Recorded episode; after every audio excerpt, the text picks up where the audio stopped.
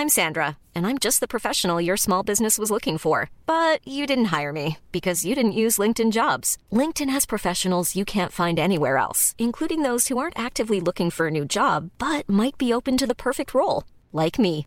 In a given month, over 70% of LinkedIn users don't visit other leading job sites. So if you're not looking on LinkedIn, you'll miss out on great candidates like Sandra. Start hiring professionals like a professional. Post your free job on linkedin.com/people today. Vous le savez, le rendez-vous tech est entièrement financé par ses auditeurs. Aujourd'hui, nous remercions tout particulièrement Nicolas Perron, Mathieu Huvet, Emmanuel B, Damien Rosina et Gwenaël Bachelot. Merci à vous tous et à tous ceux qui choisissent de soutenir le rendez-vous tech parce qu'ils l'apprécient. Bonjour à tous et bienvenue sur le Rendez-vous Tech, l'émission qui explore et qui vous résume de manière compréhensible toute l'actualité tech, internet et gadgets.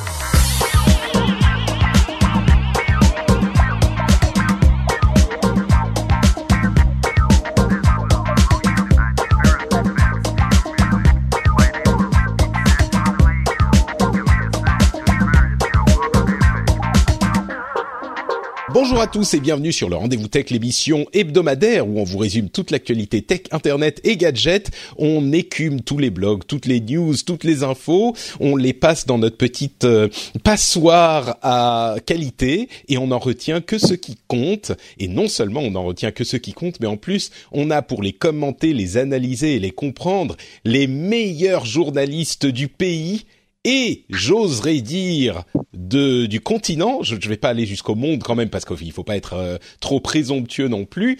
Euh, donc c'est pas moi les meilleurs journalistes, c'est mes invités bien sûr.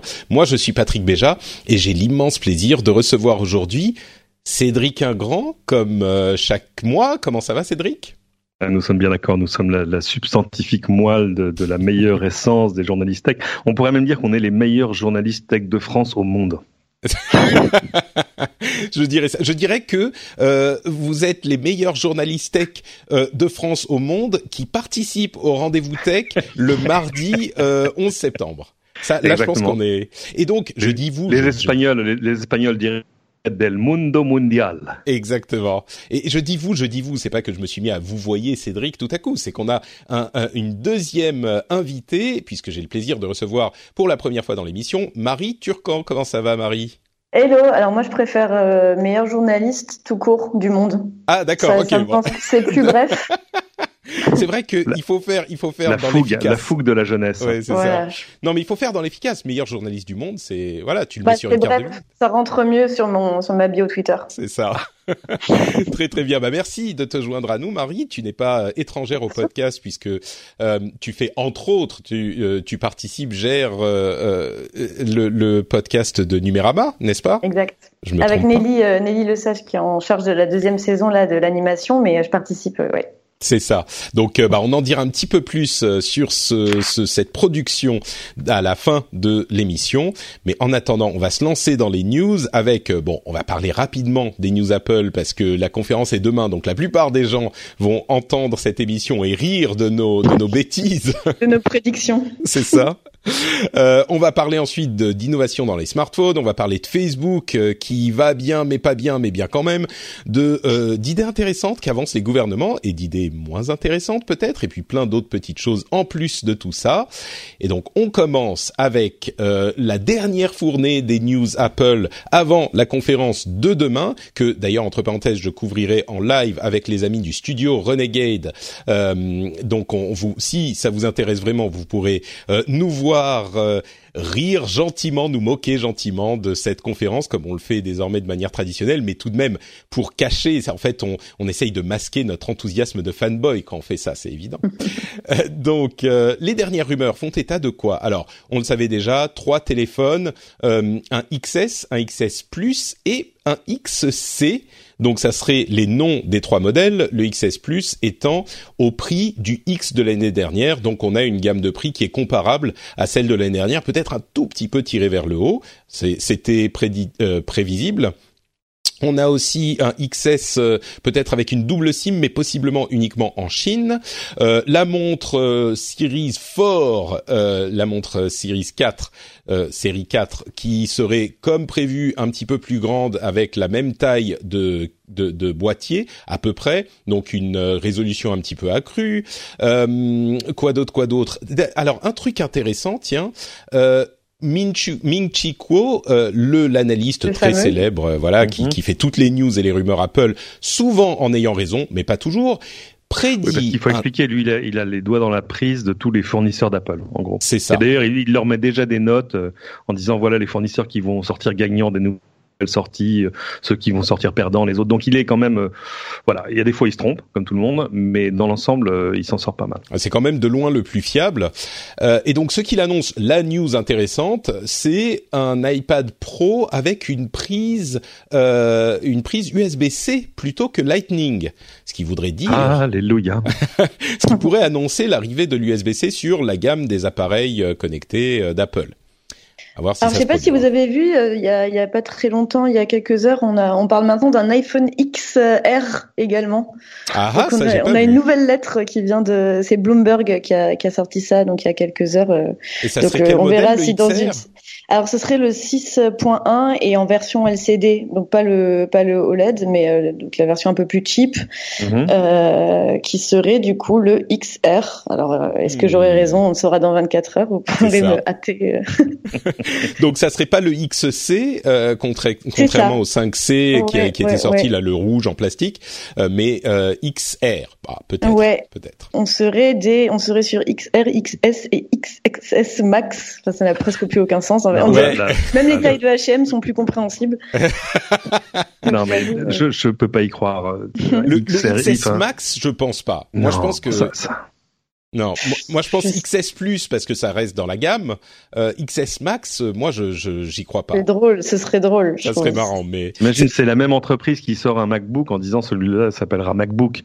Donc, euh, euh, ça, alors évidemment il faut quand même les nommer ces téléphones ou les différencier d'une manière ou d'une autre, mais Bon, je sais pas, on va voir. De toute façon, on va pas hmm. trop s'apesantir sur ce genre de choses parce qu'on va être euh, tous filmés ou démentis euh, 24 heures, donc on va pas.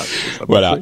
Et, et, bien sûr, le nouveau modèle de Mac qui devrait arriver aussi. Donc, c'était pour le petit euh, résumé de toutes ces rumeurs qui ont fait, euh, qui ont fusé ces derniers jours et ces dernières euh, semaines. on ajoute tout de même que il devrait y avoir la conférence, enfin une conférence Microsoft qui était un petit peu inattendue, qui a été annoncée pour le 2 octobre. Donc ça, c'est une annonce officielle. visiblement, ça serait pour annoncer une nouvelle série de Surface, alors de matériel Surface. A priori, les, les tablettes peut-être. Euh, et, mais peut-être autre chose, qui sait? Donc ça, ça serait le 2 octobre et la, la, confirmation de la conférence Google qui aura lieu le 9 octobre à New York, euh, comme prévu, pour annoncer euh, le Pixel 3 et le Pixel 3 XL, donc leur nouveau téléphone. Et Marie, tu nous disais qu'il y a une petite news en plus là dans le. Mais tout à fait, Patrick. euh, je, juste au moment où on enregistre ce podcast, on a commencé à recevoir les invitations de, de Google euh, à Paris, donc Google France, qui envoie euh, des invitations aux journalistes pour une conférence le 9 octobre octobre à 16h30, donc exactement en simultané des États-Unis. Euh, on imagine que, euh, alors c'est la première fois que Google fait une conférence en simultané comme ça avec euh, celle aux États-Unis, et on imagine évidemment que c'est pas pour rien. Euh, s'ils n'avaient pas de produit à annoncer, ils le feraient peut-être pas, ils annonceraient peut-être pas la conf à, à Paris. Donc on va rester très très très attentif. Hein. Oui, mais euh, mais il y a, y a peut-être quand même euh, des trucs à, à suivre de ce côté-là euh, au niveau de, de peut-être même de smartphones qui seraient lancés en France. Bah oui, c'est ça. ça. Ce, qui est, ce qui est significatif, c'est que ça veut dire que enfin on va avoir une distribution décente pour un, un futur Pixel, par exemple, chez nous, parce que jusque là c'était quasiment du marché gris arriver à mettre la main sur un Pixel ici. Bah, C'est-à-dire que les, les Pixel 1 et 2 n'étaient pas sortis officiellement en France. C'est pour ça. Voilà. Donc pourtant ils auraient mérité. Hein. Bah oui, mais disons que moi je je leur euh, euh, je leur prête un petit peu de bonne volonté. Je me dis qu'ils voulaient le faire bien. Ils voulaient pas le faire avant de pouvoir bien le faire. Donc là. Mm.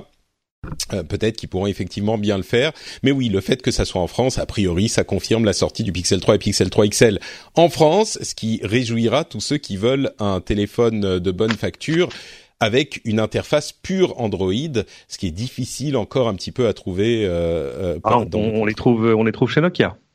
Oh, les non, il y a quelques constructeurs. Mon, mon euh, Xiaomi euh, euh, XA1, non AX11, A1, X, bref, le, le, le Xiaomi que j'aime beaucoup, euh, il est mhm. interface pure Google, donc ils existent. Mais là, c'est euh, venant directement de chez Google, donc c'est encore mieux. Euh, donc ça, ça sera début octobre. Euh, comme d'habitude, la rentrée est assez active au niveau de, des annonces de smartphones. Euh, et on risque d'avoir, avant la fin de l'année, encore des euh, nouveautés au niveau des smartphones, avec trois technologies qui sont visiblement en train d'arriver. La plus... qui arrive depuis dix ans. bah, c'est ça le truc, c'est que certaines d'entre elles arrivent depuis un moment et, et n'en finissent plus d'arriver ou de ne pas arriver. Et visiblement euh, ça serait maintenant le, le, le la vraie euh, arrivée confirmée ou en tout cas fortement euh, indiquée. Euh, c'était le cas pour Samsung qui dont le, le je vais pas dire de bêtises, c'était le président, c'est News Numérama, donc je ah c'est forcément c'est forcément juste. Oui, c'est bien ça, c'est DJ Co qui a confirmé le patron que de, le patron du mobile. C'est ça. Euh, qui, qui, qui, a confirmé que c'était entre guillemets le moment de tenir ses promesses à propos des téléphones pliables. Et donc, le moment de tenir ses promesses euh, d'ici la fin de l'année.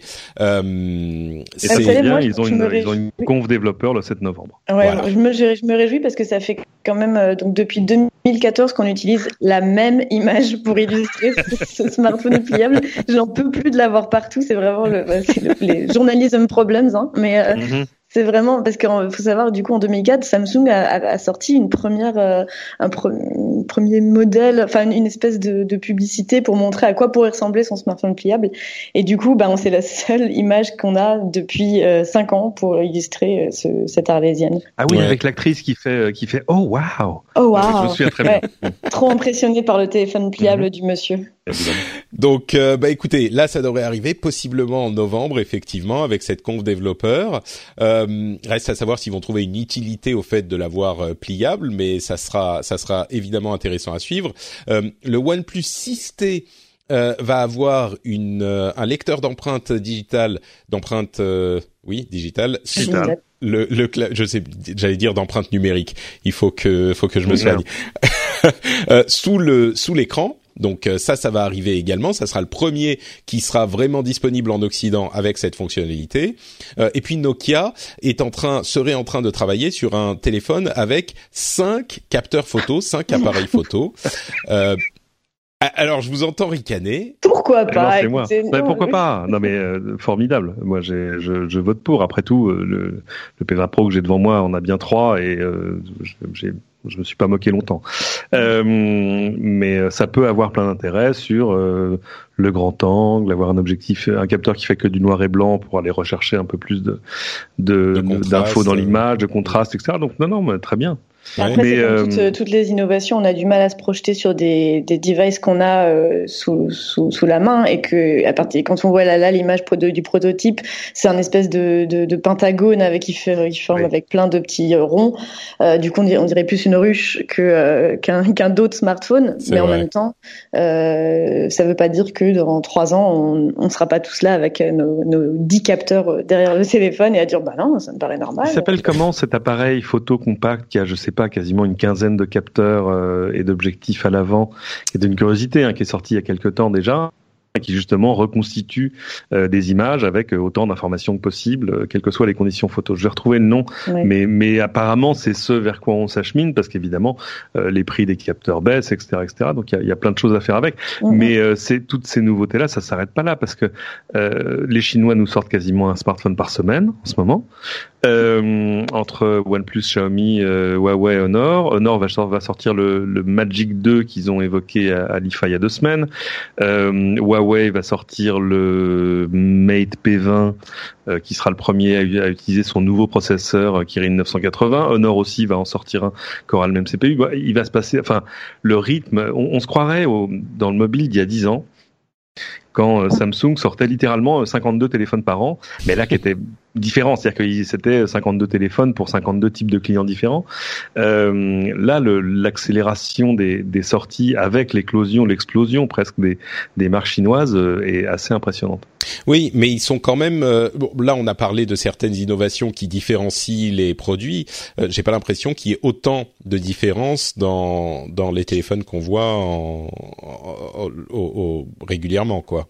Pas tous, mais il faut jamais oublier l'innovation du prix. Hein.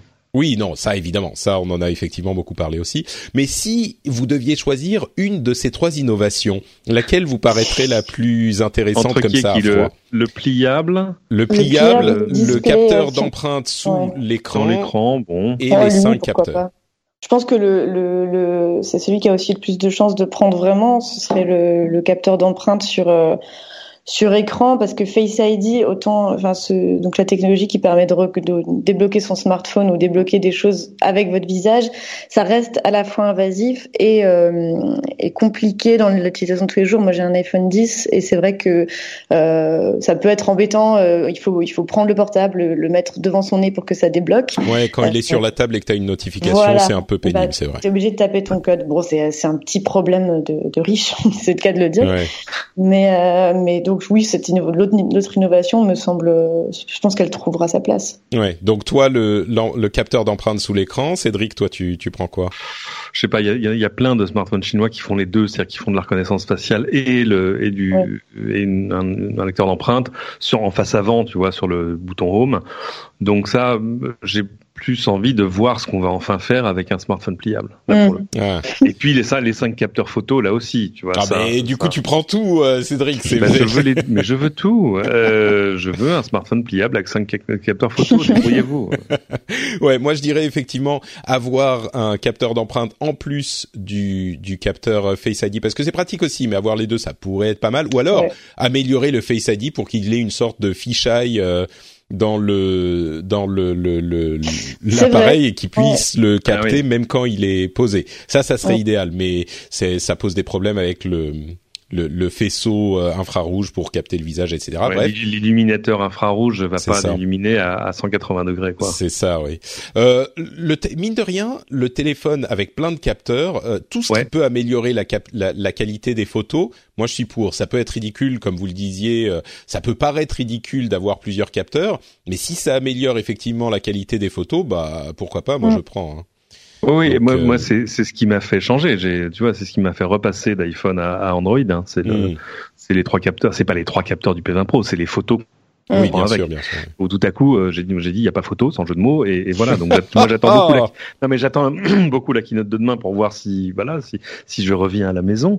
Ah, euh, tu, penses qu'on va vers vers plus de capteurs? Non, je pense pas qu'on va vers plus de capteurs, mais par contre, peut-être des, des choses sur la, sur la une qualité d'image, tu veux dire? Oui, parce que quand même, ils savent que c'est un terrain sur lequel il faut absolument se battre. Mm. Euh, parce que c'est la première chose quasiment qu'on fait avec son smartphone en dehors de, de consulter des infos. Donc euh, ouais, les cinq capteurs photo de Nokia, je vais regarder ça de près parce qu'en plus il y a ce côté euh, pure Android qui est quand même euh, voilà. Et puis Nokia depuis deux ans fait quand même des, des smartphones vraiment vraiment réussis. Quoi. Mm. Est-ce que vous avez entendu parler de cette histoire de de Huawei qui s'est fait prendre la main dans le sac? Ouais, oui, ils auraient, euh, ils auraient euh, menti sur leur euh, leur performance encore, lors des tests. Ouais, encore plus ah, que ça, ils, ont, ils, ont, révisé pour l'examen, quoi. Mais ils ont un téléphone euh, qui, quand on fait des tests, passe en mode performance, c'est-à-dire ah, qui, qui truque, qui truque les les les performances de l'appareil pour avoir de meilleurs scores. Euh, bon, ça c'est déjà arrivé par le passé, euh, pas forcément chez Huawei, mais chez des concurrents. Mais ce qui est marrant, c'est que quand ils se sont fait prendre la main dans le sac, ce qu'a dit Huawei, c'est pas oui, on est désolé, on a, on fait ça, euh, mais c'est juste pour machin. Ils ont dit ouais, ils ont dit mais euh, monsieur, les autres le font aussi. J'ai trouvé ça assez audacieux comme défense.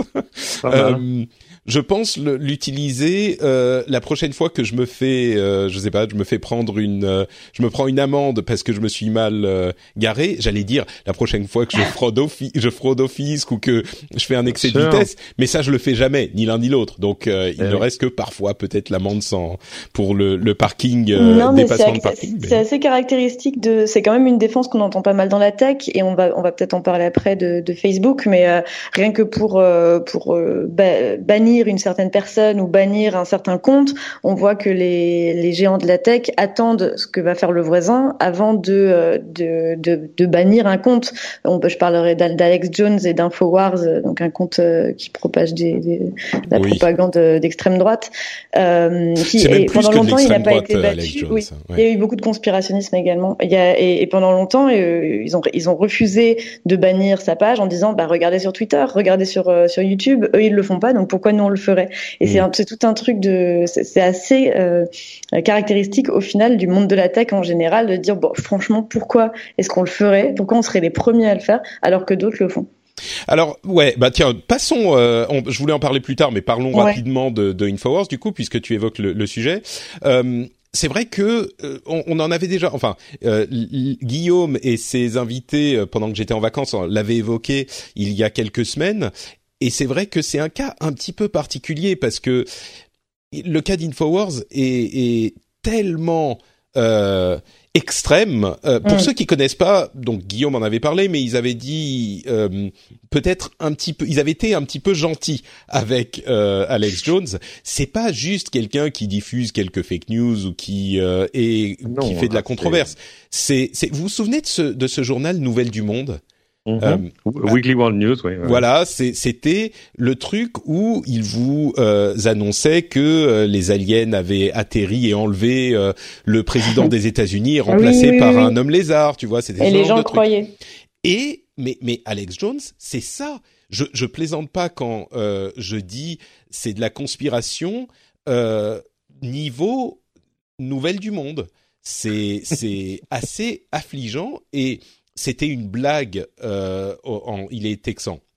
C'était une blague à Houston pendant très longtemps, et puis au bout d'un moment, il a fini par gagner un petit peu de traction, et depuis deux ans, il est devenu une vraie source de d'information en plus d'être une source de d'irritation, j'allais dire d'amusement, mais d'irritation euh, pour certains, il est devenu une source d'information pour une certaine frange de la population. Mais c'est pas juste Fox News ou euh, je sais pas tel ou tel euh, euh, membre de la presse dont on se dit ah ils sont biaisés ou de l'autre côté CNN même si moi j'ai des problèmes avec ce type de label mais de l'autre côté on peut dire ça là on est dans le, il dit par exemple, avec le plus grand sérieux du monde, que les victimes du massacre mm. de Sandy Hook ne sont pas vraiment des victimes, mais sont des acteurs payés pour faire du misérabilisme à la télé. Ouais, il a mis des euh, années à revenir là-dessus. Il est, il est revenu dessus assez récemment en présentant ses excuses. Alors je mets plein de guillemets autour de ça.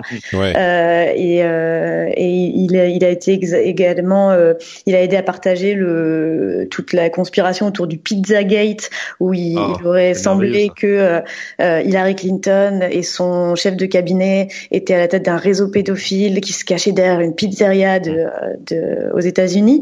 Le problème, c'est un truc organisé dans la cave de la pizzeria. Dans la cave de la pizzeria. Qui n'avait pas c'est qu'un mec est allé dans la pizzeria avec une arme à feu et a tiré. Heureusement, il n'a pas eu de victime, mais il aurait pu y en avoir.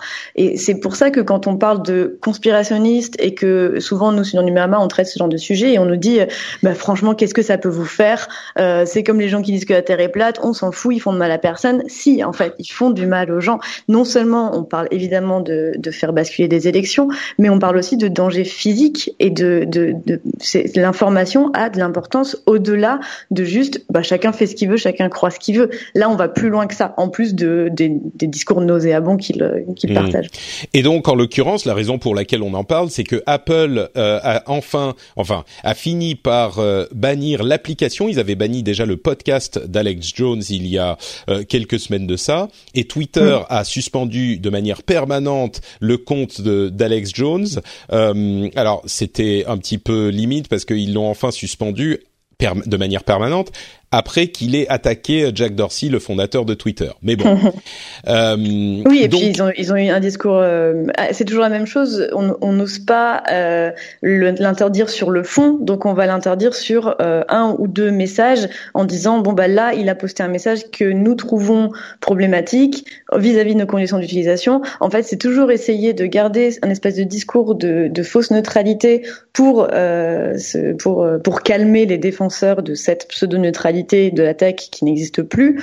Euh, et en même temps, bah, ils sont obligés d'y aller parce que les autres y sont allés aussi. Donc, il y a tout ce. Bah, c'est vrai qu'il y a eu un mouvement de foule euh, pour dans les bannissements, ah spécifiquement d'Alex Jones.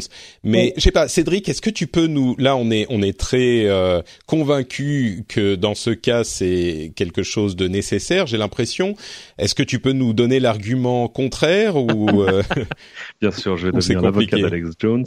Euh, non, je pense que honnêtement, ça avait ça avait trop duré. C'est-à-dire qu'on était quand même, on était au-delà de la fake news. On est quand même dans dans, dans un truc qui est un pur média d'inflammation, euh, tu vois. Enfin, euh, et puis qui racontait n'importe quoi, mais ça allait quand même extrêmement loin. Ouais, mais dire des bêtises, c'est pas un crime. dire des choses qui sont oui, si tu dis bonjour, je suis le Gorafi, oui, bien sûr. Non, là, là, Alex Jones, lui, il, était quand même sérieux comme une crise cardiaque, quoi, dans l'ensemble. Euh, ce qui est à peu près tout ce qu'on lui souhaite. Mais, mais euh, le, problème des plateformes là-dessus, c'est que euh, il faut jamais oublier que, que, tu vois, Facebook a quoi, un employé pour euh, pour combien? Pour 100 000 utilisateurs, à peu de choses près. Donc, rentrer dans des dans des jugements euh, spécifiques et, euh, et subjectifs, hein, c'est c'est le contraire de ce qu'ils ont envie de faire. Eux, à l'idéal, les machines les machines parlent aux machines. 1500 personnes signalent un contenu, on le banne automatiquement, etc., etc. Donc, coup rentrer dans des jugements de valeur sur alors oui non ce qu'il dit c'est pas vrai mais est-ce que non ça c'est c'est un truc qui est absolument détestable pour eux parce qu'en termes de, de, modèle économique c'est c'est en gros ça leur pourrit la vie.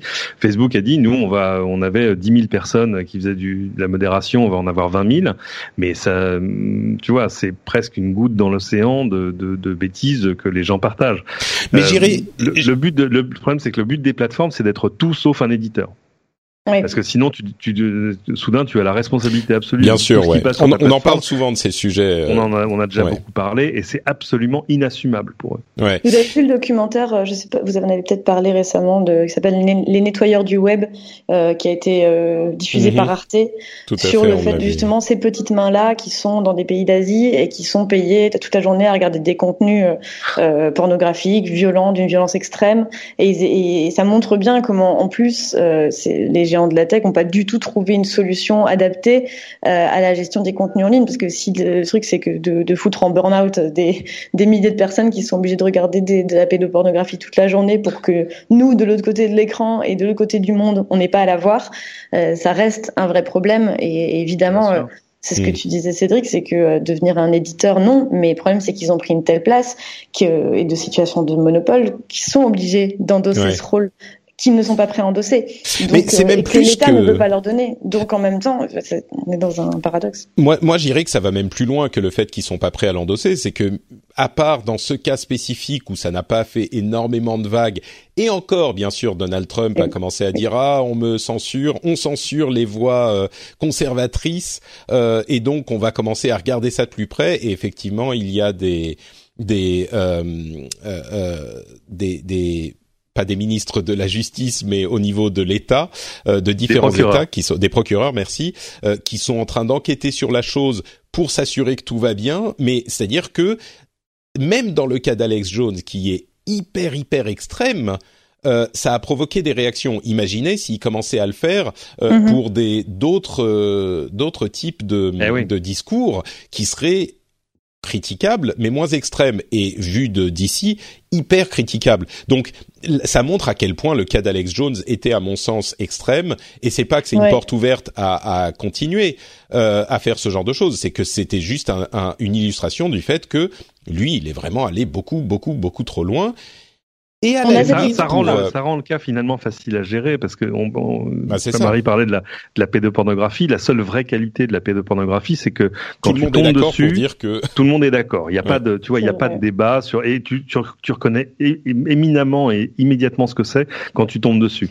Euh, le, le problème, c'est justement tous ces cas qui sont à la, tu vois, à la question sur euh, qu'est-ce qui relève de, de l'art et qu'est-ce qui relève de, de, de l'érotisme et qu'est-ce qui relève de la pornographie? Ça, c'est d'un coup, tu tombes sur des, des cas vraiment Bah, compliqués. C'est bien le problème. Et, et ça, ils n'ont pas envie de le gérer. Et même en termes de désinformation, on a, on a un autre souci qui a été développé euh, ici en France. On l'a beaucoup abordé avec le site Nordpress, euh, qui est Oui, un site qui est parlé, hébergé en euh, Belgique. Mhm. Et le, sur le fait que là, qu'est-ce que tu veux faire? Le site est, est volontairement à la, à la limite de la désinformation volontaire. Euh, il, il pro- il propage lui-même ses fausses, ses fake news, ses fausses informations euh, sur des sites d'extrême droite, sur des groupes Facebook d'extrême droite pour faire monter la sauce. Donc, il est volontairement en train de propager des mensonges et en même temps, Facebook ne le supprime pas. Et ne, ne, ne- Mais oui, mais quelle est la base Donc- légale sur bien sûr, Tu vois, c'est- Mais il n'y a pas de base Bon. légale à partir du moment où on utilise une plateforme tierce de, de base. Bien Donc, sûr, euh, bien sûr. Oui, donc mais on- si bon, c'est des sujets qu'on a qu'on a dont on a beaucoup parlé ces derniers mois. Je suis sûr qu'on va continuer à en parler, donc on va pas se se euh, trop s'étendre. Le fait est que euh, dans le cas d'Infowars et d'Alex Jones, euh, la décision a été prise assez euh, unanimement par Unanimement. les sociétés tech. Et euh, il y a, alors bien sûr, il se réfère au premier amendement pour dire ah mais vous euh, limitez la liberté d'expression. Évidemment, le- les premiers mots du, du premier amendement, c'est le gouvernement ne peut pas euh, décider de ce que vous pouvez dire ou pas, et n'importe quelle société peut décider qu'ils ne vous veulent pas sur leur euh, plateforme ou dans leur euh, sein. Et, et ça, ça ne, ne, ne contrevient pas au premier amendement. Mais c'est quand même une question qui se pose. Et si elle se pose à demi-mot avec Alex Jones, on peut imaginer que euh, si euh, les sociétés tech faisaient des mouvements avec d'autres euh, personnes, ça serait plus Mhm. problématique encore. Mais bon. Parlons un petit peu plus de Facebook, de Facebook, mais dans un autre contexte. Euh, Une étude récente je vais vous retrouver le nom de l'étude. Euh, alors c'est Common Sense Media, qui est un, une, euh, une organisation euh, euh, à but non lucratif, qui a fait une étude sur Facebook et sur l'utilisation de Facebook. Il y a plein de chiffres qu'on pourrait retenir, mais le chiffre qui est important à mon sens, c'est l'utilisation chez les entre guillemets jeunes, euh, c'est-à-dire les gens qui ont euh, de, des, des adolescents. Euh, ils sont passés en 2012 de 68% d'adolescents qui étaient euh, qui utilisaient Facebook comme leur premier réseau social à euh, à, à hum, 15% aujourd'hui. Wow. Rendez-vous compte, c'est ça, ça illustre à quel point les réseaux sociaux, enfin aucun géant n'est inébranlable. Bon, évidemment, euh, ça veut ça va pas avoir des conséquences immédiatement parce que ces adolescents vont mettre longtemps à grandir et à devenir euh, les, le cœur du, des utilisateurs de Facebook. Et en plus, euh, ils sont maintenant sur Snapchat et Instagram, donc ça va quand Mhm. même pour Facebook, surtout avec Instagram. Mhm. Mais il n'empêche, en 8 ans, passer de presque 70% à 15%, c'est impressionnant comme, euh, comme chute, quoi. Il y a, Ouais, il y a un, y a un peu le feu au lac chez Facebook quand même. hein. Euh, c'est-à-dire sur euh, garantir l'avenir. Alors il y a des choses qu'ils ont fait par de, par de la croissance externe, en rachetant euh, Insta, en rachetant WhatsApp et WhatsApp, tout ça. Mais, oui. mais euh, euh, là, c'est vrai qu'ils vont buter sur un mur. Alors peut-être que ces jeunes générations vont re- reviendront à Facebook quand elles seront plus vieilles, mais euh, bon, c'est pas gagné. Mm. Euh, et c'est vrai qu'on le voit. Euh, T'as quand même l'impression que Facebook devient un truc de vieux, quoi, dans l'ensemble. euh, moi, voilà. Euh, même par Bah, c'est pas la première fois qu'on le dit, mais là, on a, Oui, oui. On, on a des chiffres, quoi, et des chiffres vraiment en- encore plus impressionnants que, que ce qu'on aurait pu imaginer. Et puis Ouais, cela con- conjugué à une sorte de, de désamour quand même euh, des gens pour Facebook. Il y avait un chiffre, général, je sais pas, c'était quoi, un quart, un tiers des Américains avaient, euh, qui avaient Facebook sur leur mobile ont effacé l'application. Désinstaller l'application, moi, Voilà. ça me paraît beaucoup ce chiffre quand même. Hein. Et oui, puis peut-être qu'ils l'ont réinstallé. Je, je désinstalle l'application Facebook de mon téléphone. On l'a tous fait une fois. On l'a réinstallé au bout de trois jours. Non, moi je l'ai vraiment désinstallé il y a. Ouais, mais parce que toi, pas, tu es exceptionnel. Ça dépend de votre utilisation. En fait, c'est vrai que je pense qu'on peut s'en passer rapidement. Après, moi, je quand tu fais un, des, des, dans- des, des engagements associatifs, par exemple, il y a beaucoup, beaucoup, beaucoup de groupes Facebook, euh, de notifications. Facebook. De- C'est une manière, euh, c'est- ça devient un forum en fait. Et Mais ça- tu peux, tu peux y aller par la web app, hein, tu peux y aller par ton navigateur. Oui, parce l'immense avantage de pas te, te- Exact. te- Tu vas te noyer sous les notifications toute la Mais journée, quoi. Ce qui est assez drôle, c'est qu'on dit souvent que Facebook, euh, du coup, se réussit quand même à grappiller des, des parts de marché de des, des personnes jeunes en ayant racheté Instagram parce que on a l'impression, et je me mets dedans, que Snapchat euh, n'arrivera jamais à dépasser Instagram. Et en fait, je pense qu'il faut vraiment quand même avoir une avoir conscience qu'on est juste un peu vieux, même qui dis ça, que euh, on n'est pas sur Snapchat, mais ça veut pas. Et justement, c'est parce que nous on n'est plus, on n'est pas sur Snapchat que les personnes encore plus jeunes y sont Ah. et que cette application n'a pas du tout vocation à mourir comme on le dit. Alors certes, elle a des problèmes de financement, mais euh, mais elle a une euh, elle a une base d'utilisateurs dont Facebook rêve et ne sait pas, mais vraiment ne sait pas comment les récupérer. Moi, moi, je suis pas sûr. Hein. On voit que euh, Facebook, enfin, en tout cas Instagram, si on en parle comme d'une société indépendante ou semi-indépendante, a euh, réussi à, à voler des fonctionnalités de Oui, oui, oui. Snapchat et, et à les voler pas simplement en faisant des pâles copies, mais à- des, des, des copies qui ont beaucoup de succès. Moi, j'entends énormément parler d'Instagram chez les jeunes euh, avec lesquels j'ai des contacts, tout ce que je vois, c'est plutôt Instagram. On voit que la prochaine Mais app jeune- jeune d'Instagram, ça sera. bah, Non, mais c'est c'est c'est ma Ah, jeune- question. jeune, moi, c'est pas moins de c'est à 30 ans, partir de Patrick. 10 ans. non, Voilà. mais moi je dirais euh, jeune, on va dire 15 ans et plus. D'accord. Euh, donc Pour moi, 15-25, au-delà de c'est plutôt 18 ans, Instagram. on parle plus du, du On parle du plus de jeunes. phare. euh, non, on parle plus du public phare de Snapchat.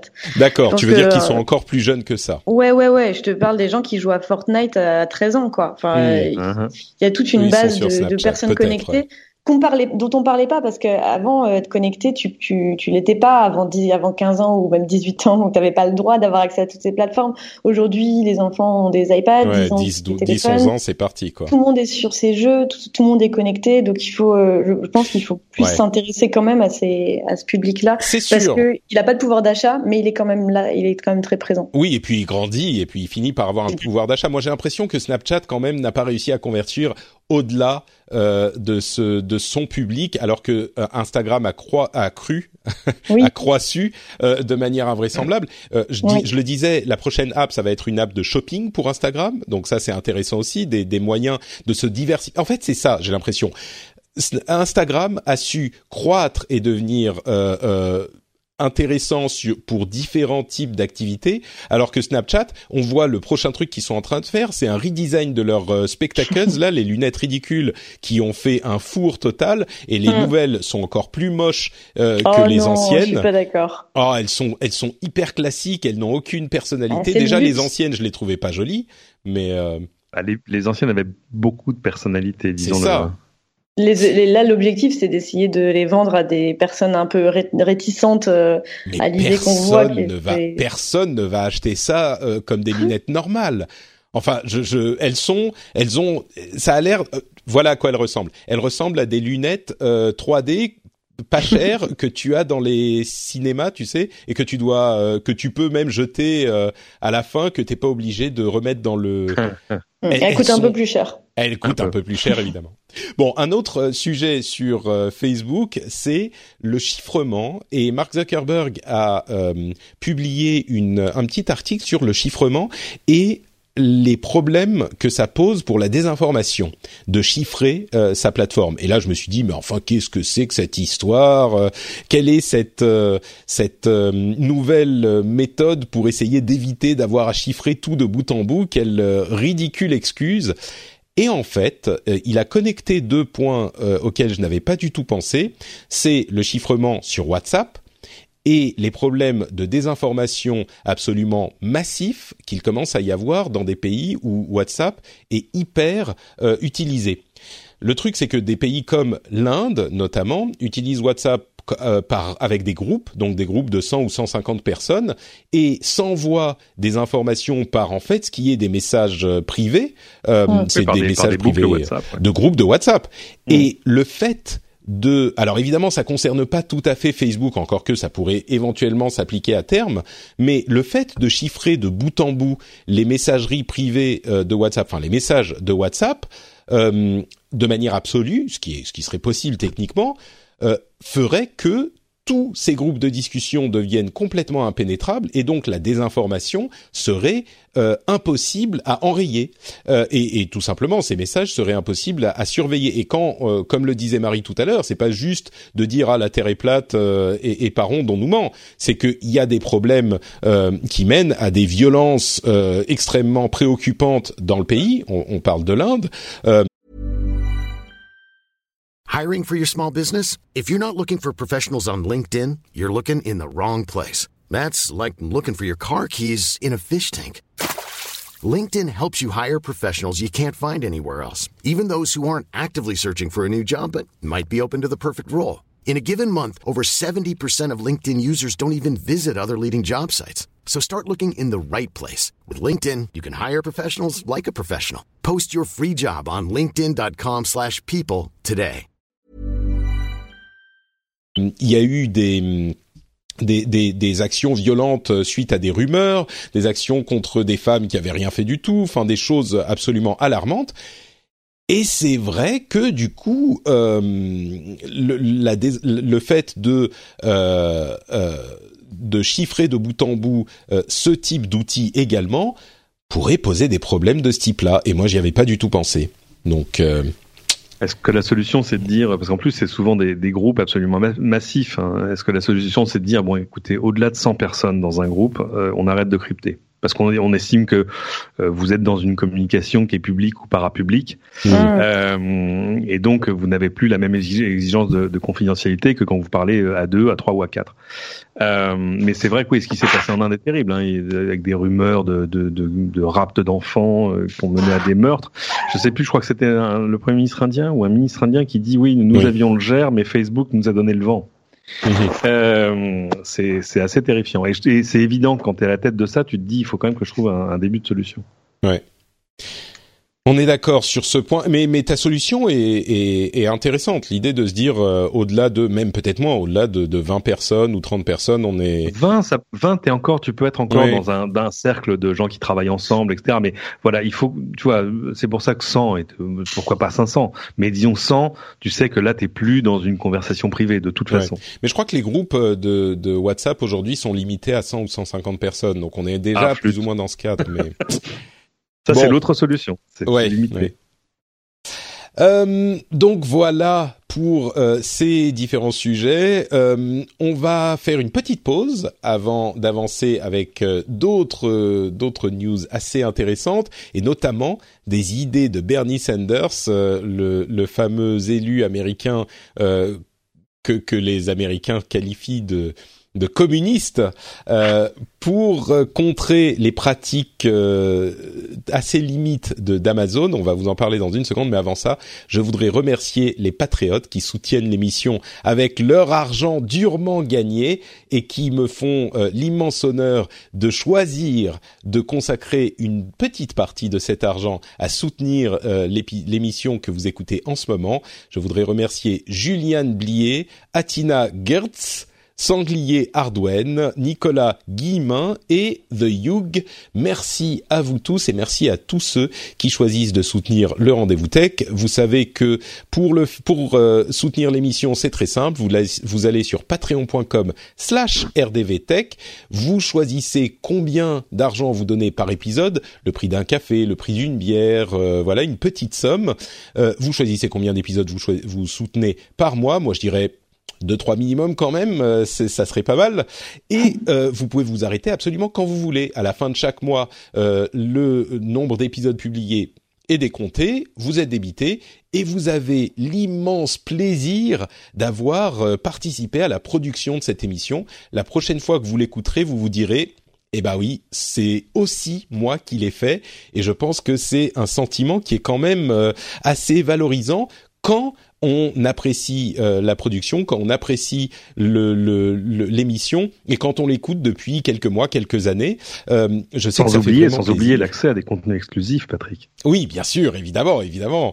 Euh, mais je sais que moi, euh, je contribue à certaines euh, émissions, à des podcasts, à des chaînes YouTube, et je me dis, j'ai l'impression de faire quelque chose de bien quoi avec euh, avec cet argent.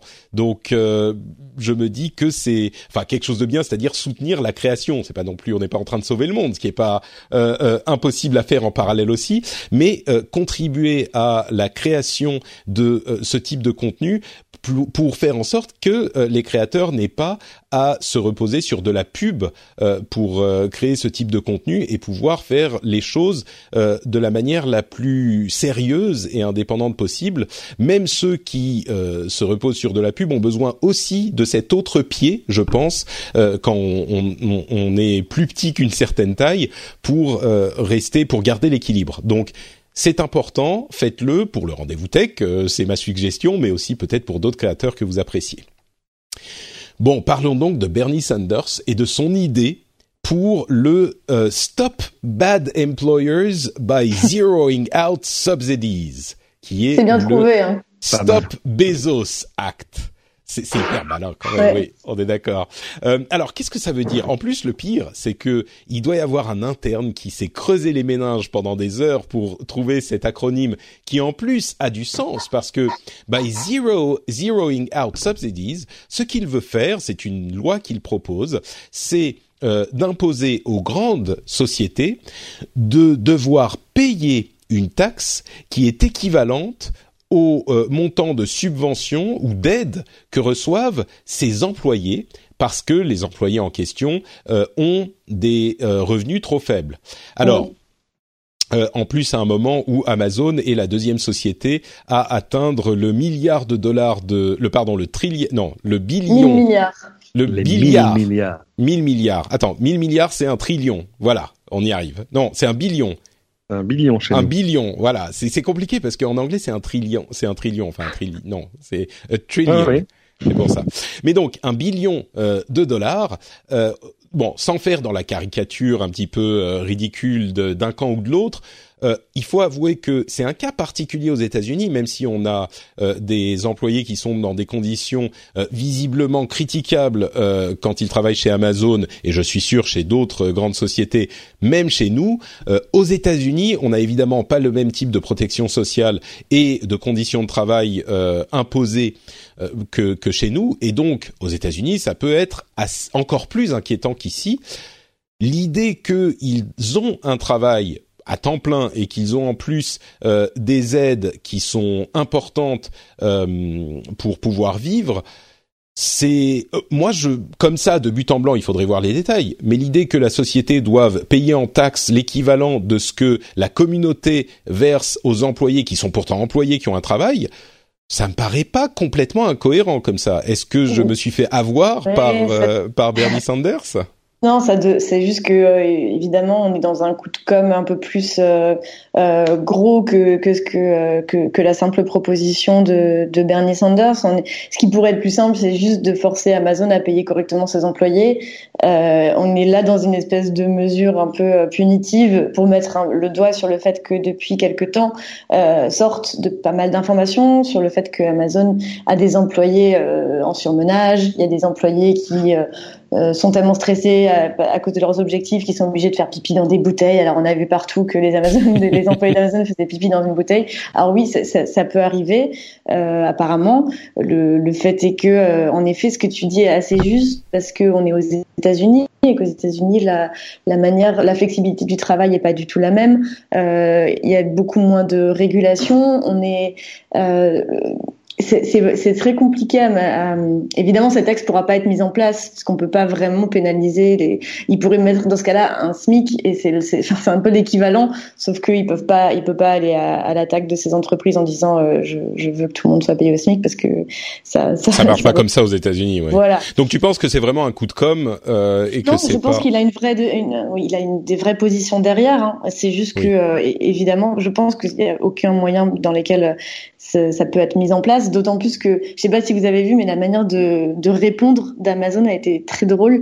Ils ont demandé à des employés, à une vingtaine d'employés, de créer des, des, comptes Twitter spécifiques qui s'appellent euh, euh, les ambassadeurs. Les ambassadeurs, oui. Les ambassadeurs des centres de distribution sont amenés sur Twitter à venir prendre part au débat et euh, venir parler de leurs conditions de travail exceptionnelles, euh, mais pas seulement quand on leur demande. C'est-à-dire que si vous critiquez ouvertement euh, Amazon bon, en anglais, il faut, ils vont venir vous parler en disant Hello, et ben moi je suis Mick et j'adore mon travail, j'aime dans le centre du, du, Oh là là, ça me déprime ça. Posez-moi des questions. Et donc, ce qui est encore plus drôle, c'est qu'on a découvert que ces employés étaient quand même rémunérés en tant qu'ambassadeurs, mais pas rémunérés, euh, ils gagnent pas plus d'argent, mais ils gagnent des gift cards, donc ils gagnent 50 dollars à dépenser sur Amazon.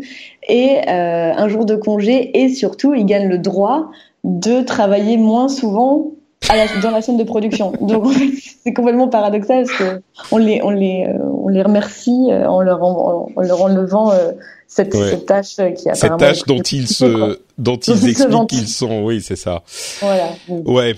Bon, sur le principe, euh, bon, parlons pas de la, ne parlons pas de la faisabilité, Cédric. Sur le principe, c'est bah, quelque la faisabilité, chose non, non, mais elle est, elle est pas, elle est pas euh, inexistante, hein, la faisabilité. C'est-à-dire que mm. le problème, c'est que le, le, le, salaire minimum aux États-Unis, il est souvent décidé par euh, les États, voire les villes.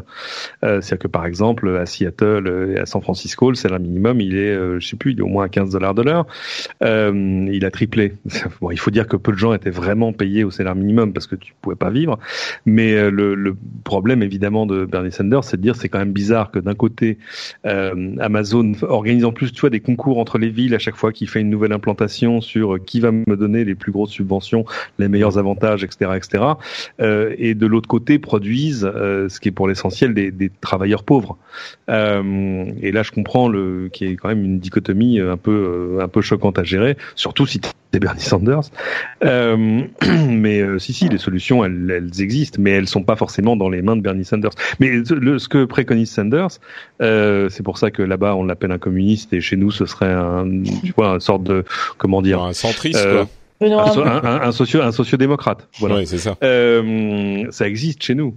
C'est-à-dire que euh, tout à coup, si on a subventionné, euh, si on a euh, sauvé ton entreprise ou sauvé une implantation, etc., et que tu continues à toucher des aides et que tout à coup tu dis bah finalement non, je ferme, etc. Là, il va falloir que tu rendes les aides. Mmh. Euh, donc, il va falloir que tu rendes l'argent, ce que ne fait pas tout le monde. Hein, on a des noms. Donc c'est des choses qui existent chez nous. sur le principe, ce serait pas, ce serait pas choquant, mais c'est vrai que le plus simple serait quand même d'arriver à régler le problème de, de ces travailleurs, pauvres à la base. Évidemment. Ouais. Eux, les subventions, ça leur passe un peu au-dessus de la tête.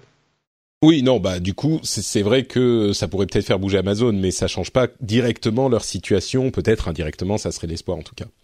Euh, bon, quelques news euh, euh, supplémentaires dans le domaine des gouvernements. Euh, le président Trump qui veut implémenter des euh, des taxes à l'entrée du matériel, à l'importation du matériel chinois, face aux fabricants de la tech comme Apple qui ont dit que bah, ça ferait augmenter les prix, a dit que s'ils n'étaient pas contents, bah, ils avaient qu'à fabriquer leurs produits aux États-Unis et voilà et tout va bien et maga. Euh, évidemment, Apple a répondu parce que Apple avait envoyé une lettre en disant bah vos taxes elles vont faire augmenter les prix de tel tel tel tel et tel produit. Euh, évidemment, ça a posé un autre au-delà de la question politique, ça pose un autre problème qui dont qu'on avait déjà évoqué à l'époque où euh, le président Trump euh, parlait de cette possibilité c'est que euh, les États-Unis et aucun pays occidental aujourd'hui n'a assez d'ingénieurs et de capacités pour fabriquer ces appareils euh, euh, chez nous. C'est ça prendrait précisément tous les vas-y Marie sont des Pardon, vas-y Marie. Non, non, non, mais en fait, j'ai posé la question parce que chez nous, c'est Julien Lausson qui a fait un article sur le sujet que j'ai trouvé intéressant et, et, mais en même temps, je trouve que la, défense d'Apple est très drôle. Alors, je veux pas être anticapitaliste, mais l'argument selon lequel on n'a pas les compétences aux États-Unis pour faire des smartphones comme on les fait en Chine, faut pas, faut pas abuser non plus. Ah non, non, il a raison. Ah non, il a absolument raison. Ils ont ni les capacités technologiques. Mais c'est pas du tout. Oui, c'est parce qu'il n'a pas d'investissement. Non, c'est que ça coûterait ah. très, très, très, très cher. Mais c'est pas, on n'a pas les capacités. Ils n'ont pas les capacités industrielles de le faire. Mais parce qu'on a arrêté d'investir là-dedans. Non, mais ça serait possible. Ah, mais ça prendrait 15 ans, 20 ans. Ah, le A de Denis Brogniart. Alors, ah. Ah oui, dans un, dans un monde idéal, évidemment, pourquoi pas. Mais le, le truc, non, mais il a raison sur le fait, mais c'est pas nouveau. Hein. Moi, c'est un truc que j'avais vu dans la dans la bouche d'Eric Schmidt de Google il y a quelques années, qui dans une interview euh, sur scène, je ne sais plus où, euh, on lui disait, euh, mais quand même, ce serait bien de ramener le manufacturing aux États-Unis. Et, il regardait l'intervieweur en disant, non mais je, c'est pas euh, c'est pas une question de volonté, c'est même pas une question de salaire horaire, parce que le salaire horaire, la différence de salaire horaire euh, entre le l'ouvrier l'ouvrier chinois qui l'assemble et l'ouvrier américain, elle est finalement, enfin l'impact sur le prix final du, du produit, elle, il serait pas, il serait pas massif. Le problème, c'est que euh, ils n'ont plus la force de frappe industrielle pour le faire, surtout dans les conditions où Apple le, le, demande, c'est-à-dire bah que tout coup, il faut produire là maintenant, tu vois, pour après-demain. spécifiquement, euh, je sais pas, 15, 20 millions de smartphones. Oui, mais tu euh, sais pourquoi il peut le faire Parce que les conditions de travail en Chine sont déplorables.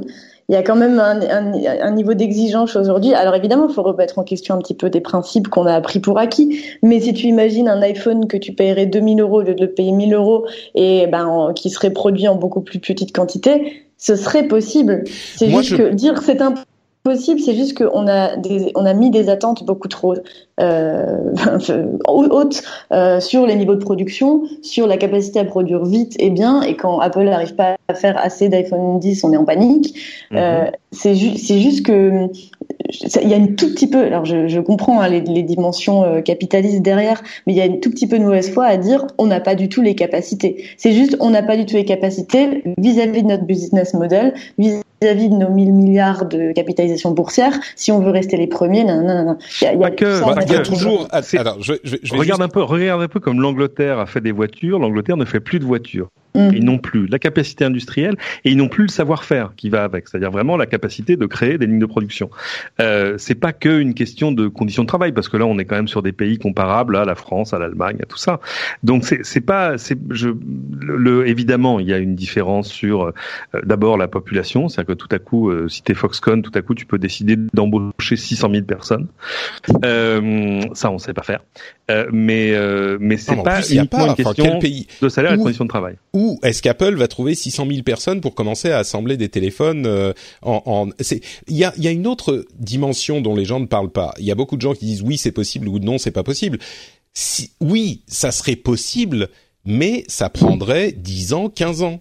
C'est ça le, le, vrai problème. Alors peut-être qu'il faut commencer à initier le mouvement, euh, mais je sais pas si c'est euh, ça pose des, des questions euh, qui ne sont pas des questions qu'Apple doit se poser. C'est des questions que le, le, gouvernement doit se poser. Et les gouvernements, le, problème qu'il y a aux États-Unis aujourd'hui, c'est que euh, il, met la, la, charrue avant les bœufs. C'est pas en mettant des taxes sur les importations de produits chinois qui va résoudre le problème. c'est le, problème, ça serait un investissement dans l'éducation, un investissement dans l'infrastructure. et, et s'ils veulent vraiment ramener des usines aux, aux États-Unis je suis pas convaincu que ça soit la meilleure chose à faire parce que, comme on le disait, les conditions de travail, c'est pas une question d'être en Chine ou de pas être en Chine. C'est que les conditions de travail dans les usines, elles sont pas idéales tout court. C'est du travail répétitif, rébarbatif, euh, etc. Et je suis uh-huh. pas certain que euh, toutes les populations occidentales et euh, enfin c'est l'histoire de la modernisation. à chaque fois, on passe de économie primaire, secondaire, tertiaire, et à chaque fois, quand on augmente, on fait, on n'a plus envie de faire celle d'avant parce que c'est plus pénible, c'est plus répétitif, et tous les pays passent par ces étapes. Donc il y a tout un tas d'éléments. Oui, en théorie, les, les Américains ont, ont, autant de bras que les Chinois et ils pourrait assembler des iPhones dans des usines. Mais il faut d'une part le temps de ramener le savoir-faire, de ramener les infrastructures, et d'autre part, il faut trouver les gens. Euh, quand tu proposes à, je vais caricaturer, mais quand tu proposes à un Chinois de sortir des rizières et d'aller vivre à Shenzhen euh, en, en, assemblant des iPhones, et eh ben pour lui c'est intéressant. Par contre, si tu proposes à un Américain de sortir de son, euh, j'en sais rien moi, de son Walmart où il euh, il euh, pose des, des, des caisses de bouffe ou alors il est à la caisse et d'aller passer passer 8 euh, heures et de faire les 3-8 dans l'usine de d'Apple, je suis pas convaincu qu'il y aurait 600 000 personnes qui vont accepter d'y aller. Alors peut-être qu'on pourrait faire... dans un pays où il y a, euh, je sais pas, les États-Unis sont à quoi, 105% de chômage. Oui, c'est ça. Alors ensuite il y a les travailleurs pauvres, etc. Mais ah oui. tout ça pour dire que euh, d'une part, je crois que euh, les gens qui disent non, c'est pas possible de le faire du tout, bon, peut-être qu'on exagère un petit peu, mais de l'autre côté, les gens qui disent ah c'est un mensonge, c'est juste pour protéger les profits, il n'y a pas que ça non plus. Et, la vérité est comme toujours au milieu. Et je crois que euh, même si on considérait que c'est possible, c'est techniquement possible, mais il y a ce problème de temps et euh, de personnel. C'est pour ça que je, je, je mesurais ça. C'est techniquement possible. Évidemment, on a on a conscience des. Mais en fait, c'est. Mais qui va vouloir aller travailler dans des dans, dans des dans des usines Apple? Aux États-Unis ou en France Ce qu'on s'empêche, c'est que aujourd'hui, on s'empêche certaines réflexions sous prétexte que le monde comme il est aujourd'hui ne doit pas être repensé. Et c'est ça veut pas dire que je parle de mon point de vue, mais, euh, mais c'est une manière de euh, de dire, ben, en fait, il y a des aujourd'hui il y a des mouvements un peu plus euh, écologiques, un peu plus sociaux, qui cherchent à remettre en cause même les principes fondamentaux du capitalisme, qui font qu'on a ces smartphones, qui font qu'on a cette technologie qui nous fait plaisir et qui nous sert tous les jours. Euh, et donc le, fait que Trump qui débarque là-dedans, qui n'y connaît rien, qui n'a jamais réfléchi de sa vie et qui sort un argument sorti de son chapeau en disant bah voilà vous avez qu'à revenir aux États-Unis, évidemment que c'est pas possible, mais euh, je trouve que ça pousse quand même, euh, ça, ça, ça permet d'ouvrir des discussions un peu différentes quoi. Ouais. Bon, c'est sûr que il y aurait des discussions à avoir sur le, les, les, les, corrections à apporter au capitalisme, mais ça serait peut-être des discussions un petit peu plus larges que, que celles qu'on a dans cette émission. Euh, tu, tu, voulais dire un truc, je peux te laisser la, la conclusion du sujet, euh, Cédric, et puis on va avancer. Non, on pourrait imaginer que Apple euh, produise par exemple ses Mac aux États-Unis, parce que ça, il y a encore, euh, voilà, t'as encore euh, la capacité industrielle de le faire. Euh, sur les téléphones, oui, ce serait une telle remise en question. Et puis, pour une question de quantité, en fait je te rejoins sur le fait que c'est aussi une question d'époque pour pour les pays. Moi, je me souviens d'un magnifique podcast de NPR qui racontait l'histoire du t-shirt, en gros, et qui t'explique que, euh, enfin, tu vois, regarde que ce qui s'est passé entre euh, le Japon, la Corée et la Chine. Mmh. Euh, il y a 40 ans, Made in Japan, ça voulait dire de mauvaise qualité. et puis c'est devenu autre chose, et puis c'est devenu innovant, et puis c'est passé à la Corée, et aujourd'hui les Chinois sont en train de faire aux Coréens ce que les Coréens avaient fait aux Japonais. Bref, c'est une c'est une question d'époque dans dans ton développement euh, industriel. La Chine euh, est en train elle de faire migrer des millions et des millions de gens de l'agriculture vers le vers l'industrie euh, tout en ouvrant des services etc. donc c'est je pense que c'est une question de moment et, et on peut déplorer le fait que les grandes nations nous les États-Unis etc perdent des, des emplois manufacturés mais mais je pense que c'est une question d'époque. Donc de fait, évidemment, c'est quelque chose qu'on peut remettre en question, mais ça veut dire qu'il faut tout remettre en question. oui, ce qui, n'est pas forcément possible non plus. Euh, ouais. Euh, bon, je vais vous donner le choix entre différents sujets. Euh, vous connaissez le compte Twitter de, de, de la Suède, at Sweden, qui a été distribué à un, euh, habitant, un, une personnes suédoises, un citoyen suédois par semaine depuis sept ans. Euh, il y a une mobilisation contre les lois euh, sur le droit d'auteur dont on avait déjà parlé, qui vont être votées au Parlement demain. Ce fameux article 11 et article ces fameux, fameux articles 11 et article 13. Euh, Netflix et Amazon et Apple, etc. vont être obligés d'intégrer 30% de séries européennes à leur catalogue possiblement, alors Netflix le fait déjà plus ou moins, donc ça aura pas forcément mhm. énormément de conséquences, mais il n'y a pas de raison qu'il soit un autre régime que euh, les diffuseurs euh, qui diffusent sur d'autres supports. Euh, on a une plateforme en ligne pour signaler les violences sexuelles et les violences sexistes qui a été promise par le gouvernement. On sait pas trop bien comment, quoi, mais bon, c'est c'est c'est vrai que c'est parfois difficile de les signaler par les biais traditionnels, donc peut-être qu'une plateforme en ligne pourrait être intéressante. Euh, le, le, gouvernement est, est, envisage également une loi qui pourrait euh, réguler les réseaux sociaux pour contrer l'addiction aux réseaux sociaux. Là, c'est beaucoup plus nébuleux et je vous avoue que je suis ah oui, là, un peu plus euh, inquiet, pas inquiet, mais préoccupé, curieux. Euh, et puis le reste, bon, la CNIL s'intéresse à la biométrie au travail. Il y a le pass culture euh, qui est en train d'être implémenté. Parmi tous ces sujets, est-ce qu'il y en a un que, que vous voulez discuter? Ah bah apparemment que vous êtes euh, fan d'addiction aux réseaux sociaux. Donc... on, on va déjà peut-être un petit peu parler, mais. Euh... Ouais, là je c'est sorti dans. Moi, c'est quoi le pro Alors c'est sorti dans une, une interview de Mounir Majoubi euh, sur RTL il y a un ou deux jours, et euh, je je pense pas que c'était ce qu'il était venu raconter à l'origine. Je pense qu'il a répondu un peu aux débeautés.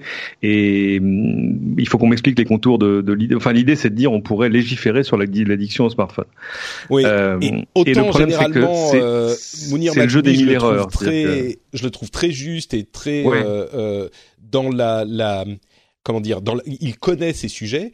Autant là, euh, j'avoue qu'en voyant passer le, ces, ces dires, je me suis dit mais mais de, de quoi il parle en fait? Ça sonne faux. Ça, ça, ça, sonne comme une fausse note, genre mais qu'est-ce qu'est-ce que mais non. Enfin, parce que quand tu vois ce que ça ne peut que recouvrir, parce que c'est facile, tu peux dire euh, on va légiférer, mais alors on va légiférer sur quoi? On va demander aux plateformes euh, de ne pas te servir plus de X heures par jour. C'est très bien, mais l'addiction au smartphone, c'est pas juste au travers d'une plateforme. Donc il faut que tu vas légiférer sur le temps cumulatif. Enfin, euh, et puis l'activité des plateformes, je vois pas en quelle mesure. Euh, déjà, déjà qu'on a du mal à en parler maintenant. Et, et, euh, et, en plus, les derniers OS euh, incluent des outils pour euh, au moins euh, surveiller les, le temps d'utilisation, voire limiter soi-même ou aux, aux, enfants le temps d'utilisation. Donc c'est presque, c'est déjà en cours euh, oui, c'est tu, tu peux légiférer là-dessus. Enfin, tu peux faire des choses autour de ça, comme tu as fait des choses autour de, je sais pas, la violence dans le jeu vidéo, où tout à coup on a vu apparaître Peggy, des classifications, etc. Ça, je comprends euh, que euh, qu'on demande aux fabricants de smartphones de dire ce serait bien que si dans le système il y avait une, une, fonction qui permette aux gens de savoir où ils en sont. Tout ça, oui, bien sûr. Enfin, que, que, ça reste que dans une espèce de mouvement un peu volontariste, mais mais dire on va légiférer euh, parce qu'après tu quand tu commences à toucher à des à des questions de liberté individuelle. Euh, bien heureusement, on n'a pas légiféré sur le temps que tu as le droit ou, ou, pas de passer euh, devant ta ton téléviseur. Ça n'aurait intéressé personne. Enfin, donc c'est-à-dire que c'est un truc qui soulève tellement de questions que je ne vois pas mm. à quoi on aboutit au, à la fin. Ça devient un peu un, un c'est un, un, point commun avec deux trois sujets que tu as cités et que, que, que nous on a traité euh, là récemment. C'est donc le gouvernement qui envisage une plateforme en ligne pour dénoncer euh, les, pour une plainte pour violences sexuelles et sexistes et euh, un, un pass culture qui va être un, qui doit être implémenté récemment bientôt. Donc c'est l'équivalent de 500 euros distribués à tous les jeunes de 18 ans en France. Et moi j'ai noté un truc extrêmement bizarre. C'est donc c'est encore une fois, on annonce des choses sans vraiment que ce soit très clair. C'est sur ces 500 euros, les jeunes ne pourront utiliser que 100 euros pour acheter des produits culturels comme CD ou livres, donc ça, d'accord. Mais s'ils le commandent leur livre sur Amazon, eh ben ils n'auront pas le droit de se faire livrer chez eux, mais ils devront, alors entre guillemets, et je cite la ministre de la Culture, le retirer en librairie. Et il y a une espèce de telle absurdité dans la manière de le présenter. Donc j'ai essayé de regarder un peu. Le ministère a été recontacté par l'AFP. Ils ont parlé de guichet culturel. Mais quelle est cette, cette, cette étrange bizarrerie de dire, bah, en fait, on va commander un livre sur Amazon, mais on va pas se le faire livrer chez soi, on va aller le retirer en librairie. Mais tu sais euh, quoi? C'est pas, c'est un machin, c'est un bidule. C'est précise que j'ai contacté le ministère de la Culture qui, euh, qui, m'ont, oh qui m'ont, qui m'ont dit euh, qu'ils, étaient choqués que je leur laisse pas la parole, mais en fait, oh, ça fait, ça fait 72 heures et j'ai toujours pas de réponse. D'accord. euh, bon, écoute, franchement, moi, je suis, euh, j'ai été un petit peu euh, interpellé euh, quand j'ai vu cette caractéristique du pass culture. Pour ceux qui savent pas, le pass culture, c'est euh, effectivement 500 euros alloués par le gouvernement à chaque jeune qui, qui a 18 ans, je crois, qu'il peut utiliser dans des produits ou des activités culturelles. Donc, une partie est limitée pour l'achat d'objets. Il y a une partie qui peut être attribuée à aux abonnements type Netflix, Spotify, machin, et une partie qui doit être utilisée pour théâtre, ciné, donc activités culturelles. Euh, mettons tout ça de côté. Moi, je trouve que c'est pas mal de limiter comme ça, de donner un petit peu d'argent et puis d'aller euh, au théâtre, au, ballet, pourquoi pas ce genre de choses. Il y a des places très bon marché si on les achète à l'avance euh, au, à l'Opéra de Paris, voilà. pourquoi pas Ça peut éveiller des intérêts chez certains. Et spécifiquement pour cette idée de se faire livrer Amazon en librairie, eh ben vous savez quoi? Après une, euh, une réaction un petit peu négative initiale, je trouve finalement que peut-être pas c'est très bien, mais au moins pourquoi pas, ça fait que euh, ça va obliger ceux qui voudront s'en servir à mettre les pieds dans une librairie, peut-être à discuter avec leur libraire, à voir ce que c'est que euh, un endroit où on réunit plus que simplement euh, les les 100 livres les plus vendus comme c'est le cas dans les supermarchés ou les 100 CD les plus vendus dans les supermarchés euh, et puis peut-être que un sur quatre ou cinq va se mettre à discuter, à se faire recommander un autre livre par le libraire. Euh, moi je me dis mais pourquoi pas? Qu'est-ce que ça change finalement de se faire livrer chez soi où on n'aura aucun contact avec cette culture qu'on essaye de, de, montrer aux jeunes et le fait de se faire livrer dans une librairie? Et les bah, gens le disaient contact sera à la lecture de, du livre de base. Je comprends, hein, j'ai entendu mm. aussi et je suis aussi revenu sur mon indignation de base euh, un petit peu euh, épidermique, mais euh, mais mais ça reste une manière d'essayer de réguler un acteur. Enfin, c'est toujours la même chose. On essaie de, de prendre en compte les nouveaux usages, mais pas vraiment les prendre en compte. Donc, moi, je commence sur Amazon pour être livré chez moi. Sinon, je vais dans une librairie. Non, mais on peut. Il y a une, espèce de paradoxe. On peut. On, dit, je commande chez Amazon pour être livré chez moi, mais là, c'est le pass culture qui t'attribue de l'argent euh, et, tu peux l'acheter, l'utiliser chez Amazon, mais tu peux aussi l'acheter sur une en librairie. C'est juste que si tu l'utilises chez Amazon. Mais non, mais c'est un moyen. Écoute, c'est de l'argent que te donne l'État. Pourquoi faire rentrer Pourquoi faire rentrer Amazon dans cette histoire Voilà, c'est ça. Non, mais oui. Pourquoi faire rentrer Amazon dans cette histoire? C'est euh, l'idée, c'est que tu vas les retirer. En Peut-être qu'il faudrait dire, on ne peut que les, les dépenser en librairie. Mais c'est de l'argent disons, disons on va faire une plateforme sur laquelle les gens pourront aller, pourront aller dépenser une partie de leur passe culture sur des bouquins et on les fera livrer dans la librairie la plus proche. Mais il y a quand même un non, truc. Mais on va pas se mettre à développer une plateforme de vente de livres juste pour ça. Ah, donc on va laisser Amazon le faire, mais le forcer à être livré dans une librairie. et puis il y a quand même un truc, c'est que on oublie une chose, c'est que, euh, enfin, je, je veux pas tomber dans un populisme de mauvaise loi, mais c'est quand même une vue de quelqu'un qui bosse à Palais Royal et qui habite dans le cinquième, quoi. C'est-à-dire qu'il y, a, 14 librairies sur son sur son trajet quotidien. On oublie quelque chose, c'est que pour tous les gens qui sont loin d'un centre-ville, qui sont à la campagne, qui sont au fin fond de la Corse et ailleurs, euh, Amazon, c'est un accès à la culture, pour de vrai. Et, dans des conditions qui sont quand même finalement pas mal. En plus, on a régulé le prix du livre depuis 81, hein, ça fait 37 ans. Donc il euh, y a pas, y a pas, tu peux jamais faire plus de 5% de, de, de, promo. Donc c'est bon, on, on a, c'est pas ça qui a tué les libraires. Ce qui tue les libraires évidemment, c'est la praticité et puis le fait que tout à coup, si t'as plus de 30 bornes à faire pour aller dans une bonne librairie, eh ben, tu vas commander en ligne. Donc, euh, donc c'est intéressant de dire, euh, ce serait l'occasion d'aider un peu le business des libraires et puis d'ouvrir un peu l'esprit de, de, jeunes lecteurs qui vont probablement découvrir d'autres choses. Mais il faut pas casser le jouet pour autant, quoi. Hmm. Bon, d'accord. Tu, tu me, vous me ramenez tous les deux un petit peu de mon, donc je, du coup, je sais plus quoi penser. Bravo, non, mais toi, Qui, toi qui habites dans la dans la dernière des Pampas. ouais, en Finlande. en Finlande, euh, tu devrais comprendre ça. Elle est où ta librairie? C'est vrai, c'est vrai, c'est vrai. J'admets. Ok, très bien. Bon, tu m'as convaincu. Donc les, les, les vues germanopratines du, du ministère de la Culture, à un moment, il y en a assez, quoi. Bon, je voulais euh, parler aussi de d'IBM qui développe son propre assistant euh, personnel intelligent avec de l'intelligence artificielle. Décidément, tout le monde commence à avoir le sien. C'est limite euh, si vous n'allez pas avoir dans quelque temps l'intelligence artificielle du, du rendez-vous tech, ça serait genre euh, dis Patrick, quelle heure est-il? Ça serait pas mal ça. Il faudrait que je, je pense à, à, développer un truc comme ça. On va faire un. Patrick, quel bruit fait quel bruit fait un tigre? Raoult Ah non non, ça c'est pas un tigre. c'est le truc le plus populaire dans ma maison chez moi. Hein. C'est vrai. Bah, tous les bruits euh, d'animaux, t'as pas essayé, ça se voit. Non, non, bah il est pas, il parle pas encore le petit, mais je suis sûr que ça va arriver. Euh, Spotify est en train de signer directement avec des artistes, ce qui est l'étape ultime de la désintermédiation qui me fait beaucoup rire, puisque ça veut dire que ça euh, euh, court-circuite les les labels qui évidemment s'en plaignent. Et euh, le dernier truc dont je voulais parler c'est ces chaussures à design connecté. Ça, en fait, c'est des chaussures, des baskets qui ont un écran LCD pliable intégré à la basket. Et là, je vous raconte ça, ça a l'air complètement ridicule et ça n'a aucun sens. Et vous dites, mais euh, quel intérêt de faire ce genre d'ânerie Encore, encore des bêtises.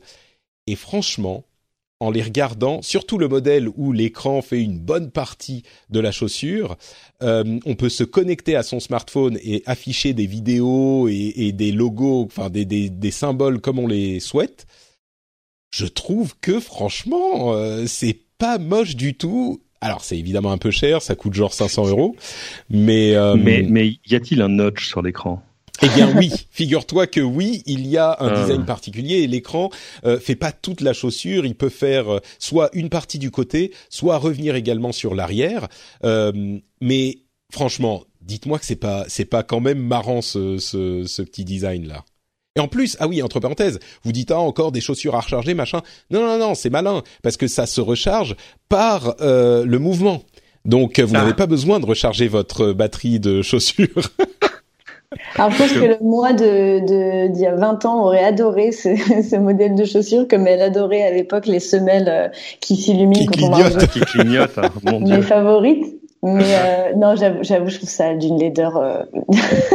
non mais un peu d'imagination, Marie. Tu mets pas des trucs qui bougent tout le temps tu mets un petit mouvement subtil avec euh, juste un peu de, de, de, tu sais, juste le logo, mais le reste en blanc, de manière à ce que ça se fonde dans la uh-huh. chaussure, la chaussure qui est blanche, tu vois, non, tu, mets, tu mets direct ton adresse Twitter. Enfin, ah oui, ça, à la limite, moi une bonne carte de visite pour les salons, ça c'est utile. Une carte de visite sur laquelle on met, euh, qu'est-ce qu'on a dit, meilleur journaliste du monde, mhm. c'est ça, Et le logo Numérama en gros. Un Bien sûr.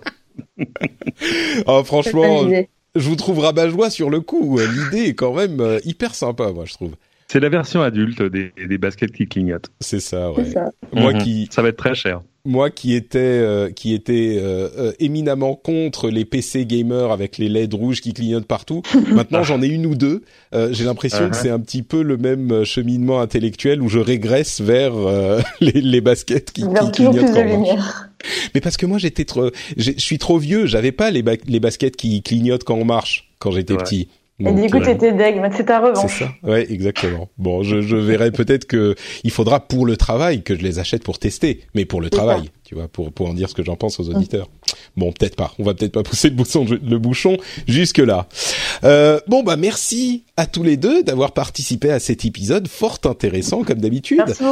Avant de se quitter, est-ce que vous voulez nous dire où on peut vous retrouver sur Internet? Euh, Bah, commençons par toi, Marie. Euh, moi, je suis rédactrice chef adjointe de numérama.com, qui est le site euh, de référence sur le, la vie numérique et la technologie. Donc, euh, lisez-moi ici et lisez-moi sur Twitter. Parfait, on aura le lien Twitter dans les notes de l'émission. Euh, Cédric, quid de toi? Cédric sur Twitter. Euh, vous pouvez retrouver des choses que je fais à la télé euh, sur LCI si vous vous levez tôt le matin, euh, particulièrement le jeudi et le samedi maintenant d'ailleurs, moins tôt, 7h, 7h52. Ah, mais c'est bien mieux. C'est un, horaire totalement chrétien. et sinon, euh, Cédric sur Twitter. Magnifique. Euh, pour ma part, c'est Note Patrick sur Twitter, Facebook et Instagram. Vous pouvez y trouver des photos euh, de mon bébé qui est adorable. Euh, franchement, il commence à tu mets des photos de ton bébé sur Instagram Oui, oui, oui, ça, ça m'arrive, ça m'arrive. Mais juste les bonnes, juste les, les très bien, pas ah énormément.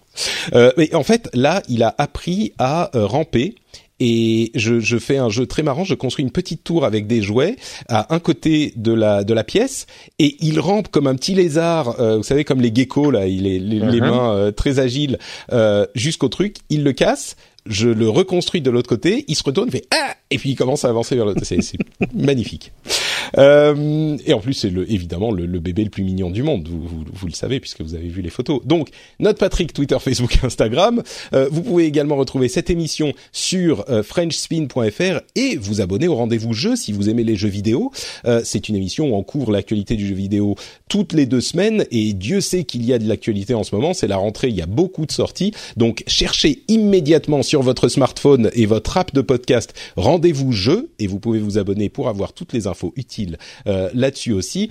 Et bien sûr, si vous appréciez l'émission, euh, pensez à Patreon, patreon.com slash rdvtech pour soutenir cette émission que vous appréciez, qui vous fait rire, qui vous informe, euh, qui vous permet de, euh, vous, de, de, savoir de quoi vous parlez sur la tech quand vous êtes avec des collègues ou des amis, collègues et amis d'ailleurs, auxquels vous dites invariablement comment tu n'écoutes pas le rendez-vous tech, mais quelle honte Et vous leur attrapez le smartphone et vous les abonnez au rendez-vous tech sur la app de smartphone. Je sais que vous le faites et je vous en félicite.